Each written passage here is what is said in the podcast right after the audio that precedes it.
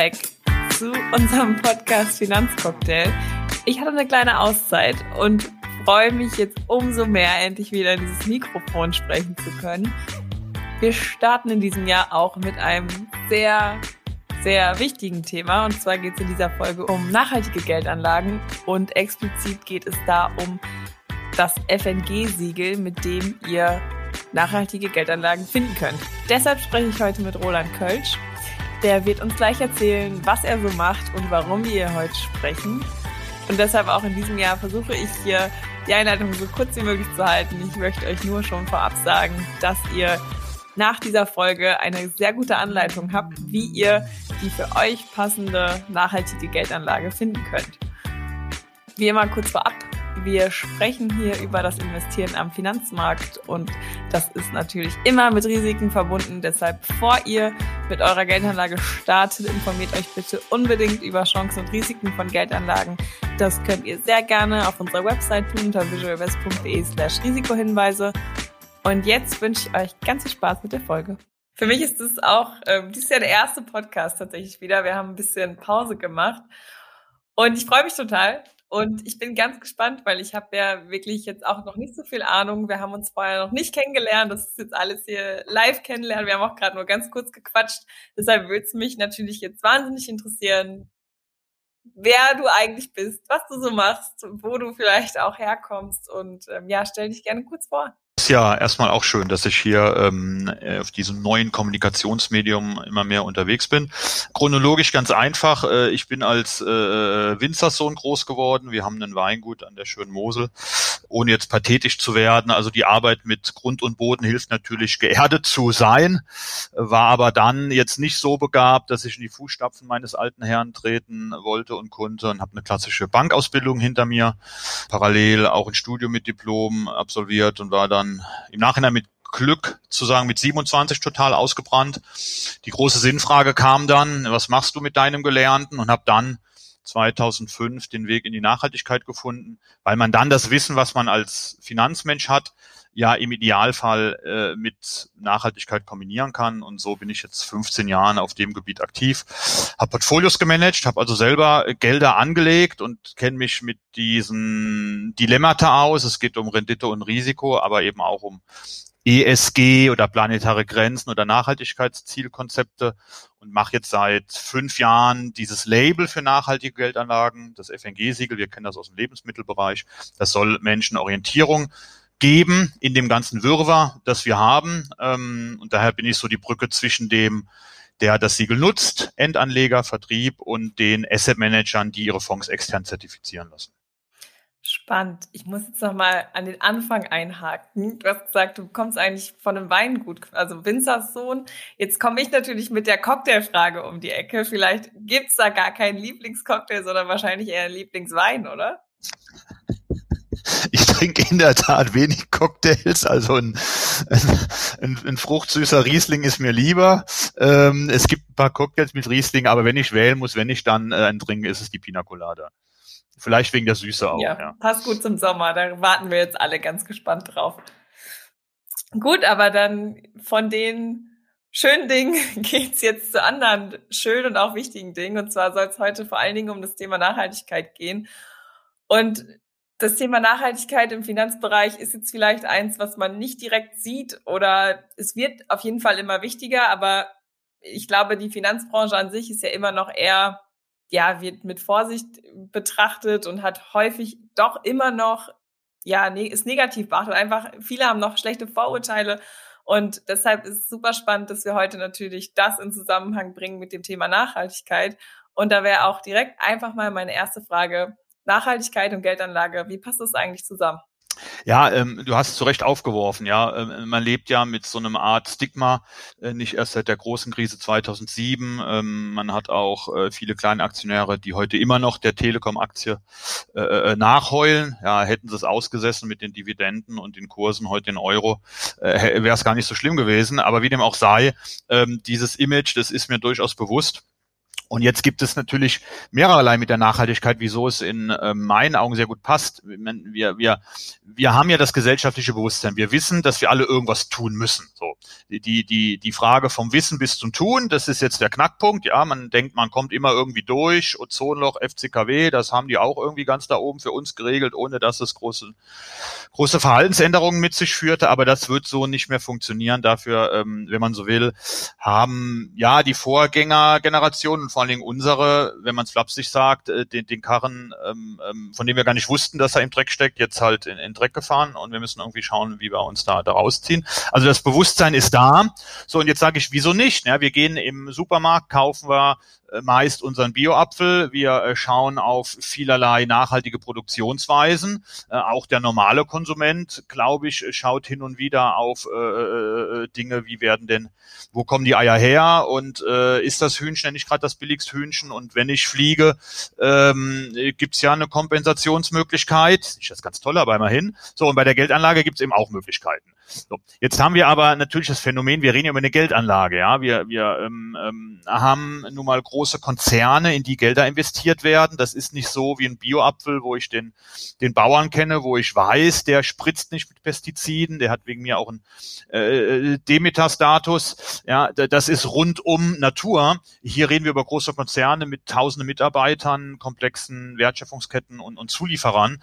Also geht es um eine Erwartungshaltung, dass ich ja immer noch in, in einem System unterwegs bin, ähm, wo ich mit solchen äh, großen Unternehmungen arbeite. Also von daher passt das an sich, das Thema gut. Die Frage ist halt der Ausgestaltung. Wir kommen bestimmt noch im, im fortlaufenden Gespräch dazu, wie man denn sowas greifen kann. Aber es gibt eine ganz andere ähm, ähm, Ebene, wieso es eigentlich viel besser in der Geldanlage passt. Denn wir kennen das Phänomen, dass man für Bio ja mittlerweile auch einen höheren Preis vereinnahmt. Also der Bioapfel kostet mehr Geld, äh, auch eine Flasche Biowein kostet mehr, weil die Umstellung dauert drei bis vier Jahre. Der Winzer hat Ernteausfälle und die Bearbeitung ist teilweise intensiver. Auch eine ähm, ähm, andere Form der Weidewirtschaft, wo natürlich äh, eine Kuh ein bisschen mehr Freiraum hat, vielleicht noch ein, ein, ein Bett auf dem Zimmer und ähm, ja, ein Fernseher äh, und nicht Le Lege, Legebatteriehähnchen, hatte ich schon gesagt, also nicht so eine industrielle Massentierhaltung. Das hat ja alles seinen Preis, das muss ich auch leisten können. So, daher ist die Analogie, naja, ich kann mein Geld nachhaltig anlegen, aber es kostet ja was. Das hat zumindest in der Vergangenheit so überhaupt nicht gestimmt. Also wenn ich in der Vergangenheit mein Geld wie auch immer nachhaltig angelegt hätte, ist es im Durchschnitt so gewesen, dass das nicht mehr Geld gekostet hätte. Also die Rendite ist genauso gut gewesen, wenn nicht teilweise besser. Das Risiko ist nicht höher gewesen.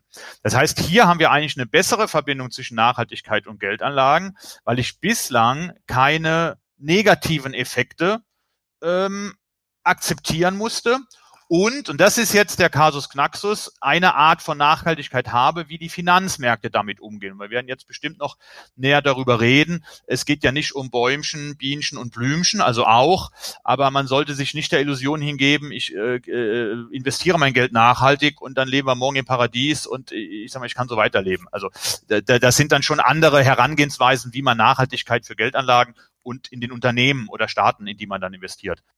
Das ist auf jeden Fall jetzt schon mal ein guter Ansatz und ich habe natürlich jetzt so ein bisschen ins Blaue gefragt, weil du dich natürlich tagtäglich auch mit dem Thema Nachhaltigkeit in Zusammenhang mit Geldanlage beschäftigt. Und in deiner Vorstellung ist auch schon das Wort FNG-Siegel gefallen und da würde ich jetzt natürlich gerne noch mal weiter drauf eingehen und fragen, was macht ihr als FNG und was genau ist da deine Rolle? Genau, also meine Muttergesellschaft oder die Muttergesellschaft der Tochter, die ich führe, jetzt wird es ein klein bisschen komplexer. Das, das FNG ganz einfach ist ein Fachverband. Das sind, wenn man so will, so die, die, die, die Spezialisten auf dem Thema, die beschreiben den Markt, die kümmern sich um Spezialthemen, die machen auch ähm, politisches Lobbying im positiven Sinne äh, für mehr Nachhaltigkeit zu sorgen. Das ist quasi eine Vereinigung von zwei bis 250 Teilnehmern aus der Branche. Dazu gehören ESG-Agenturen, dazu gehören Fondsanbieter, dazu gehört die akademische Welt, ein paar NGOs, auch Einzelpersonen sind dabei, so ein Forum, ein Austausch, ähm, um zusammenzukommen, zu diskutieren und Themen zu beleuchten. Und dieses dieser Verein, das ist ein eingetragener Verein, hatte damals schon die Idee gehabt, äh, wir müssen ja erstmal für Transparenz sorgen. Am Anfang einer jeden Analyse, egal ob Nachhaltigkeit oder nicht, muss ich ja erstmal eine Durchschau haben. Ich brauche eine Transparenz. Um, um was geht es da? Da gibt es schon sogenannte Nachhaltigkeitsprofile und einen Transparenzkodex. Das fing vor, vor 15 Jahren ungefähr an. Und dann kommt der Punkt, naja, das sind Selbstauskünfte, das ist die Transparenz. Ähm, es zeichnete sich schon in den Zehnerjahren nach 2000 ab, dass immer mehr Produkte auf den Markt kommen. Da hatte dann das Forum die Idee, wir müssen hier so wie im Lebensmittelbereich äh, auch mit einem Labelsystem arbeiten, um den Anlegenden eine bessere Orientierung zu geben, die jetzt nicht die Zeit haben und auch nicht das Know-how. Ja, und dieser, dieser Verein, das, das Forum Nachhaltige Geldanlagen, die haben dann um dieses äh, Label äh, vor dem Hintergrund Verbrauchern konkret eine Orientierungshilfe zu geben, haben die eine Tochtergesellschaft gegründet, ähm, die nennt sich Qualitätssicherungsgesellschaft nachhaltiger Geldanlagen und die verantworte ich. Daher sitzen wir heute hier, weil wir nicht alleine mit der Universität Hamburg, das ist ganz wichtig, damit es nicht heißt, da äh, backt sich die Branche ein eigenes Label und dann gibt's eine Tochter der eigenen Branchenvereinigung, die das auch noch zertifiziert.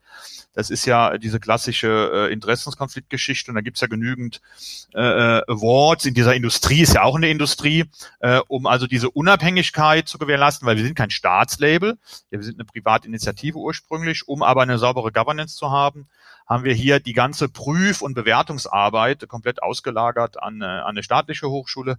Das ist die Universität Hamburg. Da gibt es verschiedene Lehrstühle, die sicherlich weltweit mitführend sind auf dem Gebiet der Sustainable Finance. Die machen im Grunde genommen diese ganze Prüfarbeit um das Label. Also FNG als Verein, Forum Nachhaltige Geldanlagen, ein Fachverband, ein Sammelsurium vieler interessierter Stakeholder an diesem Thema und dann die Tochtergesellschaft, die das äh, Label verantwortet, mit nochmals einem externen Partner der Universität Hamburg, um dann dieses FNG-Siegel weiter im Markt als Branchenstandard zu etablieren.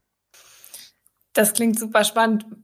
Und natürlich, du hast gerade wieder dieses Siegel erwähnt. Zum einen natürlich das Forum, hast du eben gesagt, es dann, um sich auch auszutauschen, branchenintern. Woraus oder warum ist denn dann jetzt am Ende das FNG-Siegel entstanden und welches Ziel verfolgt ihr damit? Es fing an 2000er als Nachhaltigkeit, was in den 90ern ein ganz, ganz zartes Pflänzlein war und nur von speziellen Nischeninvestoren gedacht ist, sich so ein bisschen in den Mainstream zu bewegen. Da gibt es verschiedene Anlagestile, ja. Meistens weiß man, was man nicht weiß. Das hat so ein bisschen mit so einem Feelgood-Faktor zu tun. Man will nicht mit Waffen zu tun haben. In Deutschland und Österreich will man auch nichts mit Kernenergie zu tun haben. Kontroverse Geschäftsaktivitäten gehören sowieso nicht in Nachhaltigkeitsfonds. Die einen haben eine ethische Gesinnung, äh, gerade die religiösen Gruppen, die einen ähm, haben mit Alkoholproblemen, die anderen mit ähm, Empfängnisverhütung. Dann gibt's den ganzen Kanon an Ausschlüssen. Andere legen viel mehr Wert, das ist zukunftsgewandter, an Positivkriterien. Ja, welche Unternehmen führen denn zu welchen Lösungen, haben die Produkte? Dann gibt es sogenannte Engagement-Ansätze, also ich mache von meiner Macht Gebrauch als Investor auf Unternehmen einzuwirken, ähm, um die Welt weniger schlecht zu machen. Es gibt Themenansätze, Wasser, Bildung erneuerbarer Energien. Es gibt verschiedenste Herangehensweisen und Anlagestile. Und das wurde eben ab den 2000ern, äh, dann ab 2010 sehr stark, sehr, sehr groß und weit dass man kaum noch durchblicken konnte, was ist denn eine vernünftige nachhaltige Geldanlage? Wir haben ja heute das Phänomen, kommen wir bestimmt auch noch zu sprechen, ja, von Mogelpackungen, Greenwashing. Äh, jeder äh, rühmt sich damit, irgendwie eine Art tolles Charakteristikum zu haben. Und ja, normale Anlegende, die sowieso schon wenig Zeit in das Thema Geldanlage investieren, die blicken da einfach nicht mehr durch. Also war die Idee schon 2010, 12, wie kann man denn Kriterien sammeln? Da gab es verschiedene ähm, ähm, Stakeholder, es waren NGOs dabei, äh, es war eine Fachjournalistin dabei, es waren Endanleger dabei, es waren Kirchenvertreter dabei, es waren Fondsanbieter ähm, dabei und Agenturen, die dann überlegt haben, naja, um was geht es in der Nachhaltigkeit? Es geht eben um die geschilderten Anlagestile, Ausschlüsse, Positivkriterien, Begleitung des Unternehmens. Aber es sind ja nicht nur diese Einzeltitel und diese Dinge, die mit den Titeln verbunden sind, es geht ja auch um die Produktqualität. Ja, sehe ich als Anleger, ähm, was habe ich denn von diesem Fonds? Wird denn Impact in Anführungszeichen erzielt. Was ist überhaupt das Ziel des Fonds? Gibt es eigene Teams, die dahinter stehen? Ist das Haus denn halbwegs nachhaltig äh, äh, aufgestellt oder ist es nur so ein Marketingballon? Kurzum, viele Dinge, die Anlegende sowieso fragen, haben wir dann in einer Methodik gebündelt. Die wurde 2015 dann fertiggestellt, auf den Markt gebracht, wo wir kleines Fachenglisch eine Due Diligence machen. Also wir prüfen dann diese Produkte auf Herz und Nieren und kommen dann zu dem Ergebnis, oh wow, das ist ein Fonds, der spielt viele verschiedene äh, Themen oder der, der, der bewegt sich auf vielen Ebenen der Nachhaltigkeit, der hat eine ganze Klaviatur an Elementen und spielt die auch sehr gut. Dann gibt es das Siegel und wir haben dann so ein kleines Sternesystem. Wenn, wenn jemand sehr viel bespielt und das sehr gut macht, dann kriegt er bis zu drei Sterne. Also kurzum, es ist dieser Filter, den der den Wust und das Wirrwarr an vielerlei nachhaltigen Geldanlagen erstmal reduziert und der mit einer externen, unabhängigen Prüfung dafür sorgt, ja, dass Anleger sich ihrer Sache recht sicher sein können, hier keinen Griff zur Mogelpackung zu tun. Mhm. Und wie ist dann der genaue Ablauf? Also sucht ihr euch quasi die Kandidaten aus oder kann man sich bei euch bewerben? Kann theoretisch, wenn natürlich dann die Kriterien stimmen, jeder euer Siegel bekommen? Genau, also es ist ein Bewerbungsprozess. Wir wollen nicht zur Pflichtveranstaltung werden, dass man ungefragt auf Produkte so ein Siegel ähm, ähm, draufpappt. Das ist natürlich sehr gut und wir hoffen, dass das auch kommt. Nur das muss der äh, äh, Staat richten oder eine hoheitliche Initiative, dass man ungefragt auf alle Produkte, wir reden da über so eine Art Nutri-Score oder, oder Kühlschrank-Labeling-System. Das ist aber noch viel zu früh. Da würden wir jetzt ein Pro-Seminar über die Datenlage machen, äh, äh, äh vor allen Dingen die nicht vorhandene systematische objektiv vergleichbare Datenlager. Das ist zu früh. Äh, also ist es ein freiwilliges Labelkonzept, da bewirbt man sich drum. Also ein Produktanbieter reicht sein Produkt ein. Und dann ist es ein Austausch. Es ist also nicht vielleicht wie bei einer Matheprüfung, ich gebe da was ab und dann kommt eine, eine 1 minus, eine 5 plus zurück, sondern es ist hier ein Austausch, ein Sparring. Das äh, kann bis zu mehreren Monaten dauern. Äh, wenn man reaktiv ist, geht das auch in zwei Wochen bei dem man dann eben im Austausch mit den ähm, ähm, ähm, Bewerbern ist, äh, um eben Glaubwürdigkeit abzufragen, weil auf dem Papier steht dann viel. Wir lassen uns dann ja, die, den Maschinenraum zeigen. Also es geht bis zu äh, Fotoversand von jemandem, der in einem russischen Biosupermarkt wirklich vor Ort ist, um dort mit Management zu sprechen. Zumindest ist er vor Ort. Ja, und er zeigt uns, was er mit dem Management besprochen hat. Wir sitzen nicht auf dem Schoß. Ja, das hat seine Grenzen, die Nachprüfbarkeit. Aber es ist nicht nur einfach ein Fragebogen, äh, bei dem dann Häkchen gemacht werden, sondern ist ein intensiver Austausch, ähm, ein, ein Sparring. Äh, und dann nach zwei Wochen bis vier Monaten, je nach Reaktivität, haben wir ein ganz gutes Bild darüber, wie wie intensiv, wie gut der Fonds unterwegs ist. Ja, und das führt dann dazu, dass derjenige, der sich bewirbt, mit dem Siegel ausgezeichnet wird. Es gibt auch immer wieder Durchfaller. Also es ist nicht so, weil es gibt eine Schieflage. Äh, momentan bezahlen die Produktanbieter dafür, dass sie sich, sag mal, auf einen heißen Stuhl setzen, dass sie sich einem Check unterziehen müssen. Ja, äh, ähm, und die wissen auch vorher, das sind transparente Verfahrensbedingungen, auf was sie sich einlassen. Das heißt, viele bewerben sich erst gar nicht. Daher ist eine vermeintlich hohe 90 Prozent Erfolgsquote auf den ersten Blick sehr hoch, hat aber damit zu tun, dass sich fast andere 90 Prozent des Marktes erst gar nicht bewerben, aus welchen Gründen auch immer. So, und von denen, die sich bewerben, das sind ungefähr 10 Prozent des Marktes, fallen dann wiederum je nach Jahr fünf bis zehn Prozent durch. Also wir hatten dieses Jahr 24 Durchfaller. Natürlich freuen die sich nicht. Die meisten sehen es aber sportlich, weil sie dann schon was lernen und vielleicht gewisse Dinge unterschätzt haben oder gut, manche, die wollen gewisse Ausschusskriterien. Das ist eine, wir haben so eine, eine Pflichtsektion, wir haben, wir haben Mindestkriterien, da müssen gewisse Dinge ausgeschlossen sein. Die wollen das dann einfach nicht ausschließen. Klar, eigentlich sollte man sich dann nicht bewerben, weil das weiß man vorher, aber das kommt dann heraus, dass äh, der Portfolio-Manager, dass es für ihn dann doch zu schwierig ist oder er hat eine Grundüberzeugung. Ja, und dann, dann fallen, die, fallen die halt eben durch. Weil wir wollen gewährleisten, dass diese Mindestkriterien, da würde ich, wenn keine Frage dazu kommt, dann noch einen, einen späteren Satz zu verlieren, dass Mindestkriterien vorhanden sind, dass ein Anleger auf jeden Fall weiß, was ist in diesem Fonds nicht drin. Weil das ist meistens bei Privatanlegern, ich finde es leider, aber das ist naheliegend, diese Ausschusskriterien, das ist meistens das, was jemand zuerst sagt, ich möchte nicht mit diesen Dingen zu tun haben. Das ist eine Sektion, die wir berücksichtigen. Das ist aber nicht die, die wichtigste Sektion im FNG-Siegel. Ja, tatsächlich wäre das jetzt meine nächste Frage gewesen, auf was für Kriterien ihr denn da besonders achtet oder welche auch geprüft werden und wie man dann im Endeffekt halt auch durchfallen kann. Mhm. Ja, ähm, gut, das ist danke für die Steilvorlage, ähm, weil es geht jetzt in das Thema über. Also wir haben, ein Label ist immer binär, ja, ich habe Demeter-Status, ich habe äh, FSC, ich habe ein Fairtrade-Logo, ja, nein.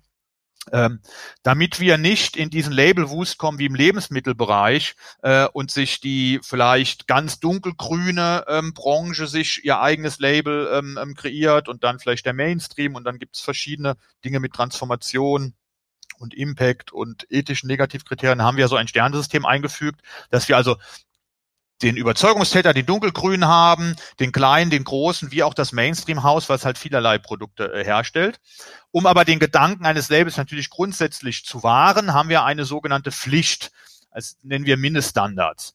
Dazu gehört erstmal eine Transparenz, also ähm, äh, Produkte, die sich zertifizieren lassen, die sollten ja erstmal überhaupt sagen, was sie tun. Bei Demeter, ich nehme oft dieses Beispiel, was ja plastisch ist, ähm, ich selber weiß, das ist biodynamischer Landbau. Ich habe mich mal mit dem, damit auseinandergesetzt. Ich weiß aber nicht, ob das Hühnchen draußen fünf Quadratmeter Freilauf hat, ob es zu Hause ein Wasserbett hat und eine Heizung, ja, und ein Fernseher auf dem Zimmer oder ob es ein Legebatteriehühnchen ist. Es ist kein Legebatteriehühnchen, aber mehr weiß ich nicht. Ich vertraue diesem Demeter-Label.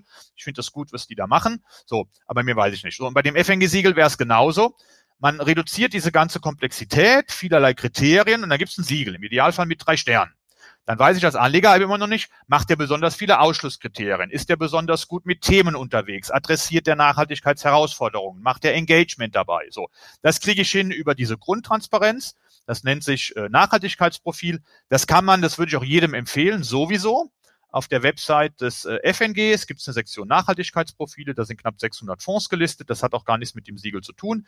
Da kann ich, das ist eine Selbstdeklaration wohlgemerkt, das wird nicht nochmal verifiziert, da kann ich aber sehen, wie ein Anbieter in der Vitrine sich darstellt. Auf zwei Seiten, recht übersichtlich, äh, um einen Eindruck zu bekommen. Also das ist die Grundbedingung, der muss transparent sein der Fondsanbieter mit seinen Produkten. Dann muss er auch, das klingt banal, ist aber in manchen Ratingsystemen gar nicht Grundvoraussetzung, er muss natürlich jeden Titel unter Nachhaltigkeitsgesichtspunkten analysiert haben. Ich muss ja wissen, wenn ich Tante Else oder Onkel Otto einen Fonds verkaufe und der hat eine Frage zu einem Titel äh, und das ist ein Nachhaltigkeitsprodukt, muss ich ja wissen, wieso dieser Titel aus welchen Nachhaltigkeitsgründen drin ist. Weil es gibt Ratings, äh, die schon ein Rating geben, wenn jetzt nur 70 Prozent gecovert sind, abgedeckt sind von einer Analyse. Das heißt, da hast du einen Fonds mit 120 Titeln und zu 36 Titeln weißt du gar nicht, wieso die Titel drin sind aus ESG, SDG-Aspekten. Also muss da auch eine volle Coverage vorhanden sein. Kleiner Regulatorikausflug. Es gibt aus der sogenannten Offenlegungsverordnung die Grundbedingung, wenn ich mich überhaupt in diesem Bereich begebe der Nachhaltigkeit, muss ich nach Artikel 8 oder 9 auch offenlegen. Das ist eine Grundbedingung. So. Und dann geht es darum, äh, was am einfachsten ist, ich darf als Anbieter nicht in Waffen und Rüstung investiert sein. Ich darf nicht in Atomenergie investiert sein. Ich darf nicht in Kohlebergbau oder Uranbergbau. Ich darf kein Tabak herstellen. Ich darf nicht gegen systematische Menschenrechtsverstöße verstoßen mit meinen Einzeltiteln. Das ist ein, ein Kriterienset an Ausschlusskriterien. Jetzt Klammer auf, das sind meistens fünf Prozent Umsatztoleranzen die nicht deswegen da sind, dass man doch rumzocken kann, wie man will als Portfolio Manager.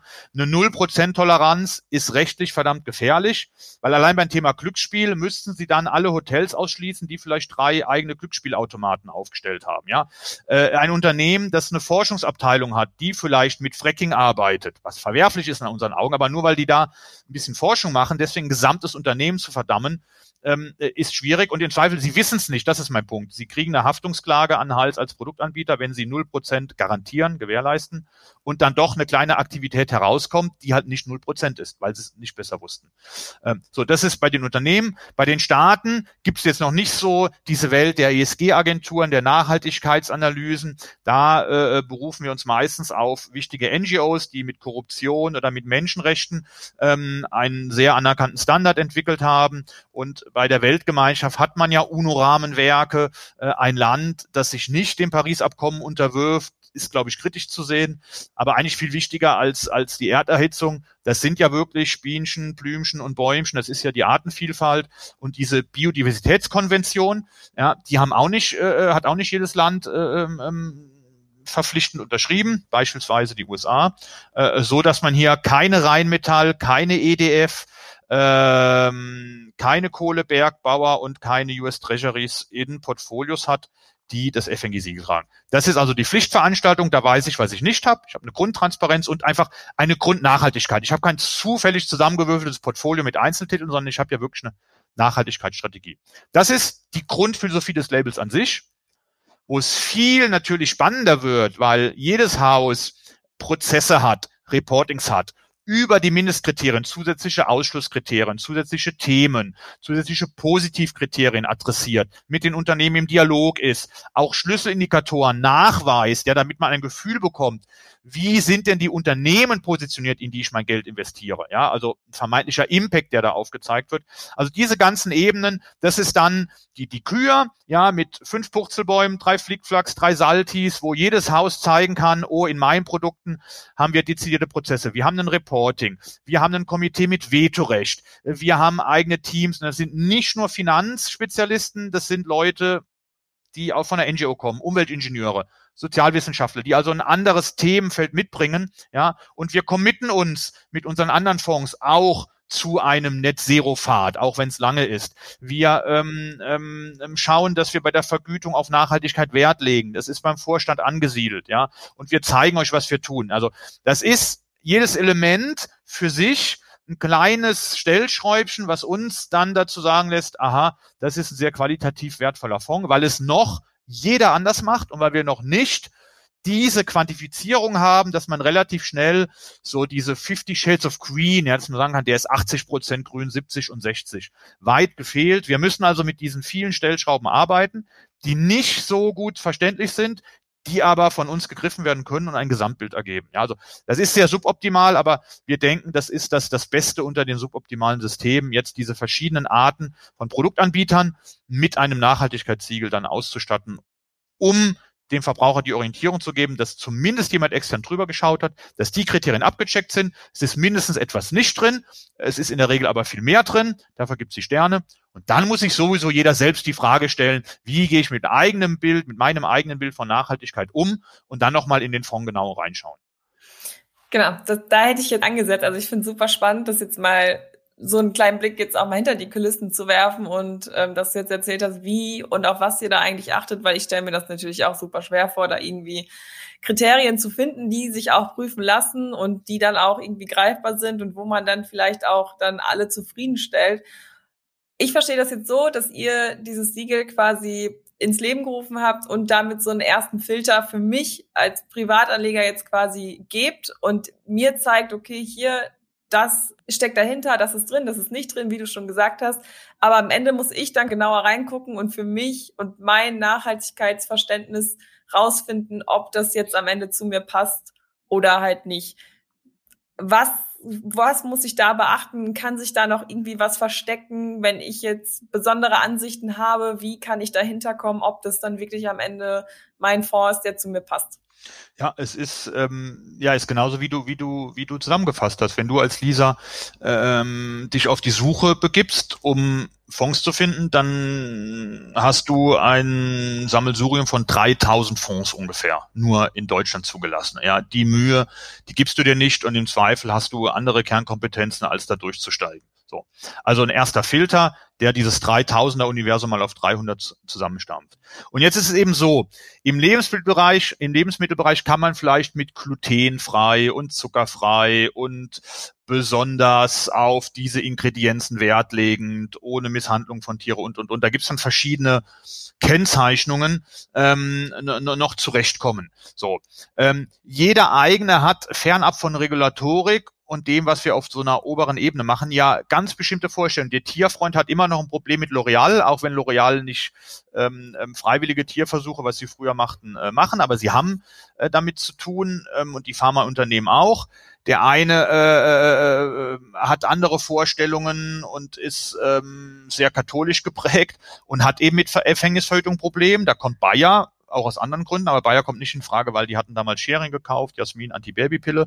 Ja, der Protestant sieht's relaxter, der hat dann mit Alkohol ein Problem und der hat aber dann mit Niedrigalkohol kein Problem. Also das kann man auch lange sehr schmunzeln Stammtischgespräche äh, führen. Das sind nun mal individuelle Überzeugungen. Man muss das auch gar nicht ethisch oder religiös aufladen. Jeder hat nun mal eine, eine, eine Grundüberzeugung. So, das kann kein Siegel leisten, ja, weil ähm, so eine Einzeltitelliste und darauf will ich hinaus, ja, manche gucken sich dann auf so Factsheets die Top 10 Holdings an. Und da sind dann Titel, Äh, natürlich, äh, und ich persönlich auch, mit der Monsanto-Geschichte und Bayer und Glyphosat, ähm, schwierig, ja. Jetzt hat aber Bayer vielleicht auch andere Dinge, wo es sehr ähm, progressiv unterwegs ist. Ähm, ähm, bei vielen großen Unternehmen gibt es ein Sammelsurium, auch bei Tesla. Einerseits natürlich super, ähm, CO2-arme Autos, aber die Arbeitsbedingungen und gut, für die Batterie können sie nichts, dass die noch nicht auf erneuerbare Energien basieren. Ja, und die Recycle-Quote der Autos ist auch nicht 100 Prozent. Also so gibt es halt Licht und Schatten. Und diese Einzeltitel-Phänomene, äh, ja, dass Amazon einerseits vielen Menschen äh, Brot und Arbeit gibt, aber die Arbeitsverhältnisse nicht so toll sind und zumindest in der Vergangenheit, ja, das Schreddern von zurückgesandten Waren ja, ja keine verständlich gemacht werden kann, nur weil es billiger ist. So. Äh, und diese Gemengelage gilt es halt abzuwägen. So. Das heißt, mit dem Siegel äh, bist du sicherlich in einem ersten Schritt so weit, du hast eine kondensierte Anzahl an, an, an Investmentanlagen, aber ich würde nicht blind auf das Siegel vertrauen, wenn du eine halbwegs Überzeugung hast, mir diese FNG-Nachhaltigkeitsprofile anschauen. Oder, das finde ich auch mittlerweile ganz gut, es gibt zwei NGOs, Urgewalt und Facing Finance, die haben eine Liste im Internet, das nennt sich Faire Fonds.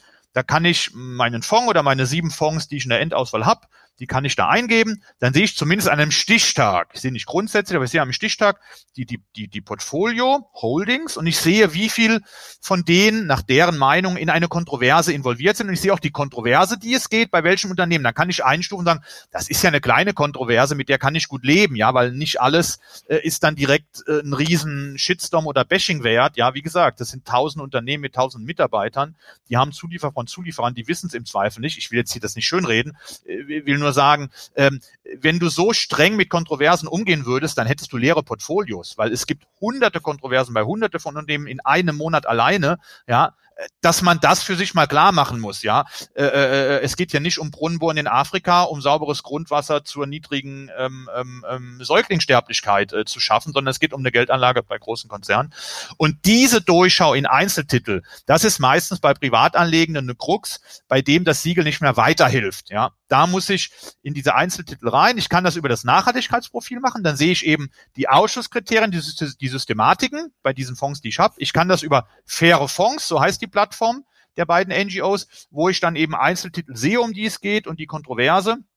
Ähm, und dann habe ich aber denke ich, als Privatanlegende ein recht gutes Bild von diesen Dingen. Sonst würde ich hier keine, mein Tretmin behaupten, wir sind sowieso nicht drin, weil die Methodik ist transparent. Mit der muss man ja nicht leben können. Aber das, was im Siegel drin ist und nicht drin ist, kann man nachlesen. Und wenn man damit zu 80 Prozent einhergeht, glaube ich, kann man darauf ganz gut vertrauen. Und wenn ich eben speziell nochmal mit GMO, mit Alkohol, mit Pornografie, mit Glücksspiel, mit diesen Dingen ein Problem habe, schaue ich mir die Nachhaltigkeitsprofile an. Im Zweifel nehme ich mir die ISIN oder den Fondsnamen, gehe auf faire Fonds check dann nochmal was. Nicht wundern, da kommen manchmal kleine Diskrepanzen, weil der eine hat eine andere kontroversen Einstufung als ein anderer. Ja, aber die Grundaussage stimmt bei dieser Plattform. Und dann denke ich, habe ich ein ganz gutes Bild, weil wenn ich mich so gut auskenne, da brauche ich keine Siegelplattform. Ja, dann bin ich selber Analystin, Analyst. Ja, dann, dann äh, suche ich mir die ganzen Infos selbst zusammen.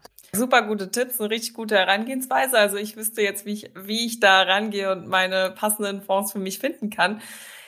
Du hast es, glaube ich, auch zwischendurch, ist das Wort Greenwashing mal gefallen. Und da finde ich es natürlich auch total spannend. Gibt es denn oder wie sieht das Greenwashing im Finanzbereich aus und wie sind da aktuell die Qualitätsstandards?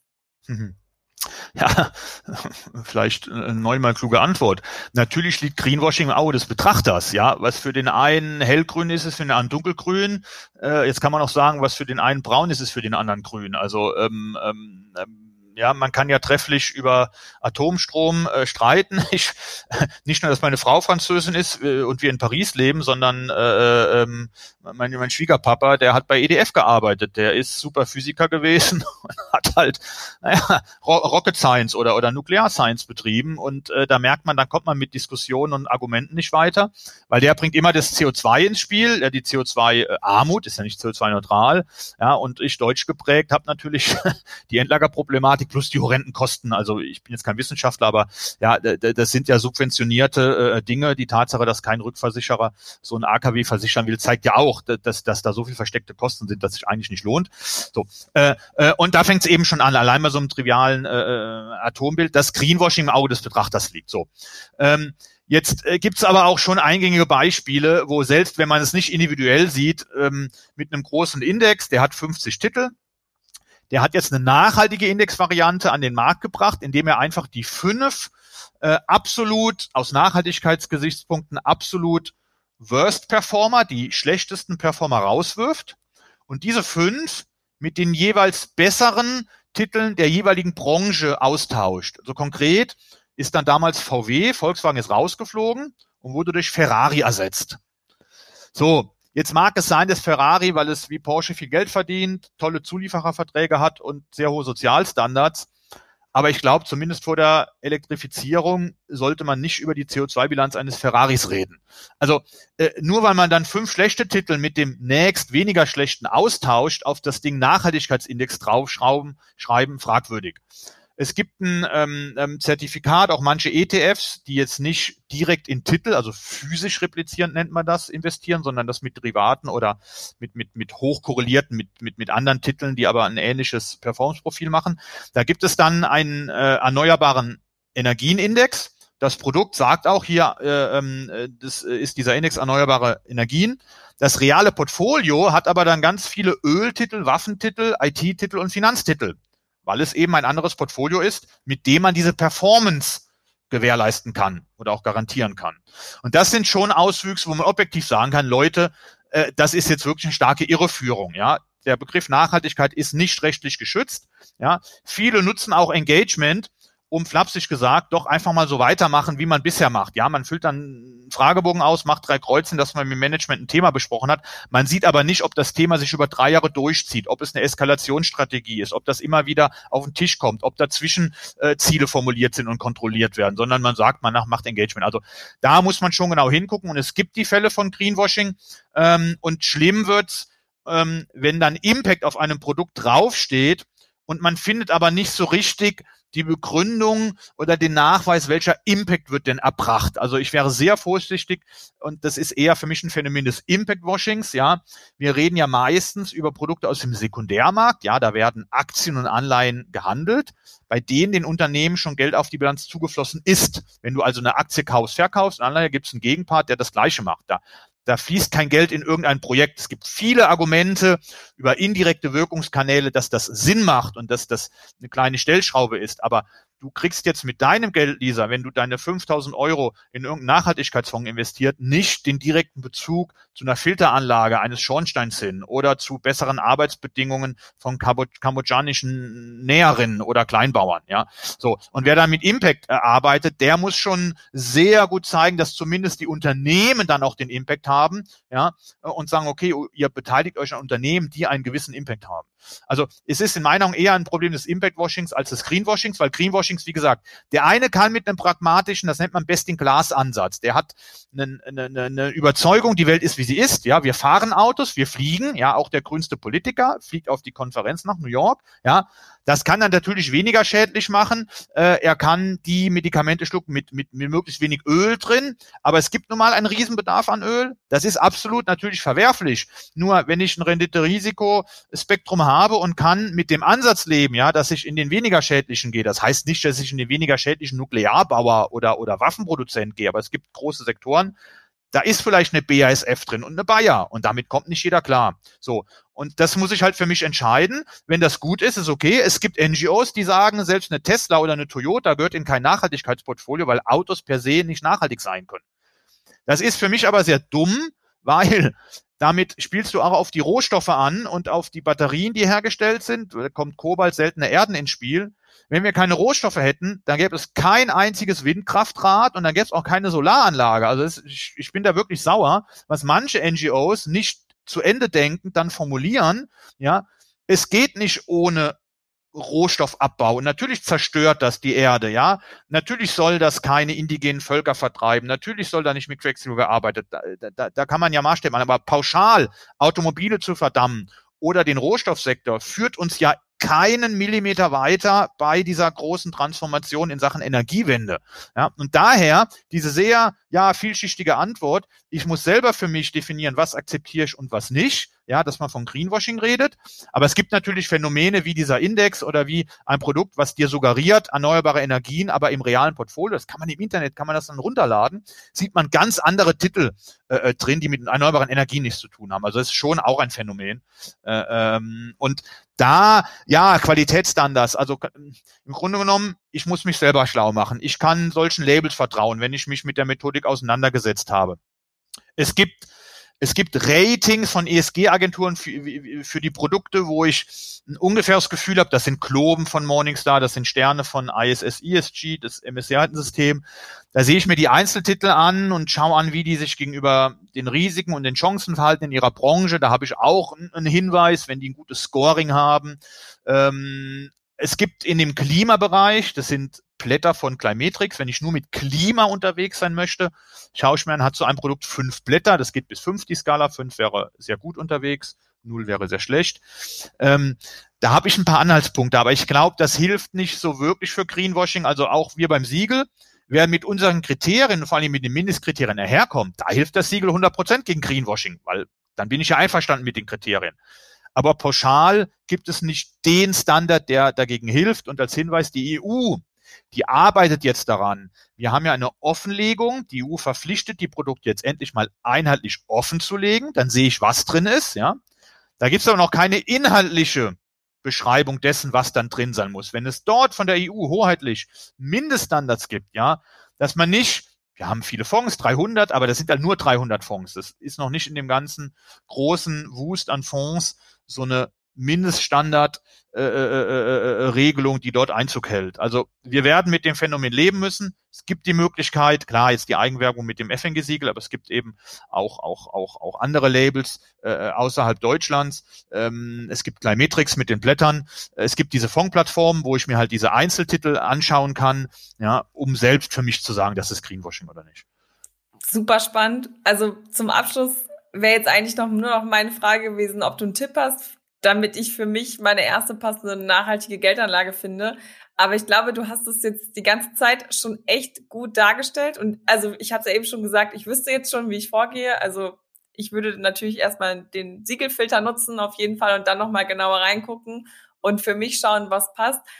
Was ich auf jeden Fall jetzt so aus der Folge schon für mich mitnehme, du kannst gleich mal sagen, ob du das unterschreiben würdest, ist, dass ich vor allen Dingen für mich persönlich nochmal in mich gehe und mir überlege, was ist für mich eigentlich wichtig, vielleicht auch nochmal meinen Alltag reflektiere, weil du hast auch schon gesagt, bei Autos zum Beispiel muss man es zu Ende denken, vielleicht muss man dann auch im Thema nachhaltige Geldanlage vielleicht mal man hat dann die Erwartung, das muss dann jetzt alles 100% nachhaltig sein, aber natürlich, auch wenn man gerne im Alltag 100% nachhaltig leben würde, das ist ja gar nicht möglich. Also dann könnte man ja wenig machen und das ist auch generell immer mein Ansatz.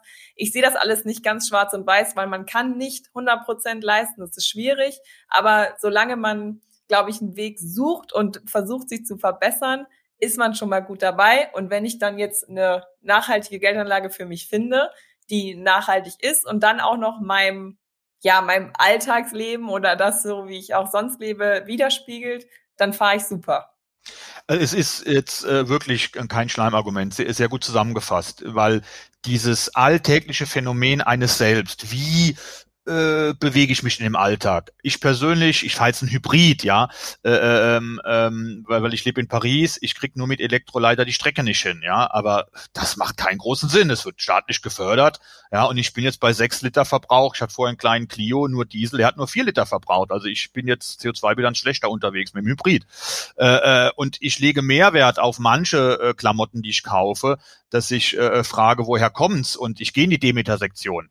Ja, aber äh, ähm, hin und wieder fliege ich. ich Paris, Hamburg mache ich mit dem Zug, äh, äh auch, auch teilweise mal, mal Nachtzug. Aber äh, insgesamt bin ich auch nicht so total nachhaltig unterwegs. Und das ist ein sehr schöner Vergleich mit den Geldanlagen.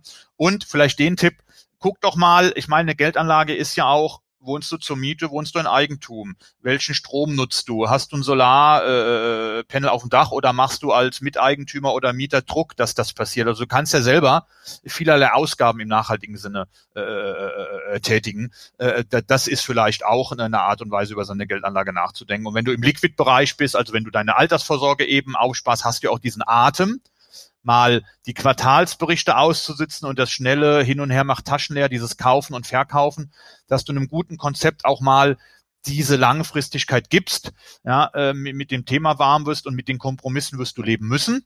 Ja, ähm, ähm, weil es geht ja immer noch um das magische Viereck. Vorher hat man dieses magische Dreieck, also Rendite, Risiko und Liquidität. Ja, du musst ja auch an das Geld rankommen. Und da kommt jetzt die vierte äh, Komponente Nachhaltigkeit, also dem drei wird ein Viereck. Ja, und das musst du gegenüber äh, gegeneinander abwägen. Ja, äh, und, und dich da einordnen. Was ist dir wichtiger? Also von daher ist das schon ja diese Herangehensweise. Was ich natürlich nicht weiß, vielleicht idealistisches Schlusswort. Ja, dieses ganze Unterfangen. Ja, sind wir vielleicht nicht zehn, in zehn Jahren an dem Punkt, dass wir uns komplett was was vorgemacht haben, dass wir nur unser Gewissen beruhigt haben. Also wir forschen auch mit den, mit den Hamburgern äh, Wissenschaftlern sehr stark in Richtung Impact. Natürlich muss es mehr in Impact-Nachweise gehen. Datenlageproblematik, ja. Darf dann, was manche Verbraucherzentralen fordern, darf auf einem Produkt überhaupt nachhaltig draufstehen, wenn du nicht ziemlich genau nachweist, dass ein konkreter kausaler Impact mit deinem Geld äh, geschieht, was bei Sekundäranlagen nie möglich sein wird. Das sind das Sekundäranlagen, da wirst du nie diesen direkten kausalen Zusammenhang herstellen können. So funktioniert der Markt halt, ja. Äh, da bin ich auch überfragt. Ich habe auch ein ungutes Gefühl. Da, da verlassen wir uns auf den Stand der Wissenschaft, dass wenn ich meine Gelder so anlege, kann ich es machen. Ja, und, und von daher, ja, würde ich jetzt nicht hier die These aufstellen, wie manche Banken das schon eine in Schweden gemacht hat. So, vergiss äh, die Abschaffung deines SUVs und Umstellung auf einen Tretroller und die Ausstattung deiner Lampen auf LED. Ja, du musst nur deine Geldanlage in die Altersvorsorge nachhaltig machen, dann wird die Welt schon von alleine besser. Das ist ziemlicher Bullshit, weil so laufen auch manche in der Branche umher. Also es ist mein Beitrag, auch in der Geldanlage etwas beizutragen eben, äh, ohne noch mehr Schaden anzurichten, teilweise die Welt zu verbessern, ohne Rendite-Risikonachteile zu haben. Ja, und so, why not? Ich darf nicht die Erwartungshaltung haben, dass mit der nachhaltigen Geldanlage die Probleme der Welt gelöst werden. Ja, ich glaube, den Ansatz hat, darf man aber auch vor allen Dingen, wenn man sich selbst betrachtet, halt nie haben. Man kann dazu beitragen, dass es besser wird, aber die Welt retten werden wir wohl jeder einzeln nicht schaffen. Aber wir vielleicht zusammen, vielleicht, also je mehr Leute das einsehen und da mitziehen, natürlich ähm, zusammen können wir das schaffen. Und wenn jeder da jetzt seinen kleinen Beitrag dazu ähm, beisteuert, dann ist es doch ein super Anfang. Also ich denke, das war jetzt ein ganz schönes Wort zum Abschluss. Ähm, Nochmal ganz ehrlich und offen. Und ähm, ja, ich fand es total interessant. Wie gesagt, vielen Dank. Ich glaube, das war jetzt auch eine super Anleitung für alle Zuhörer und Zuhörerinnen, um mal zu schauen, wie gehe ich eigentlich an so eine nachhaltige Geldanlage ran und wie finde ich das Passende für mich. Und deshalb sage ich ein ganz, ganz großes Dankeschön und ich fand es super cool, dass du dabei warst heute. Ja, danke meinerseits. Ähm, sehr erfrischend. Ähm, und ja, gutes Gelingen ähm, für den Weg zu mehr Nachhaltigkeit in der Geldanlage und eine vernünftige Erwartungshaltung dabei. Wie ich es euch am Anfang der Folge versprochen habe, könnt ihr jetzt hoffentlich aus dieser Folge rausgehen und wisst, wie ihr jetzt eure passende nachhaltige Geldanlage findet. Ich finde, ich habe es in der Folge ja schon gesagt, was ich mitnehme, ist bisschen reflektierter an die ganze Sache heranzugehen und vielleicht einfach nicht zu viel zu wollen, sondern mal zu reflektieren, wie bin ich eigentlich im Alltag und wie passt es dann eigentlich zu mir, wenn ich nachhaltig Geld anlegen möchte? Was ist mir wichtig? Wo lege ich meinen Fokus drauf? Und ich glaube, das ist in dem Fall ganz wichtig. Und deshalb wünsche ich euch jetzt ganz viel Spaß und hoffe, ihr findet jetzt genau die richtige nachhaltige Geldanlage für euch. Und wir hören uns bald wieder. Bis dahin. Tschüss.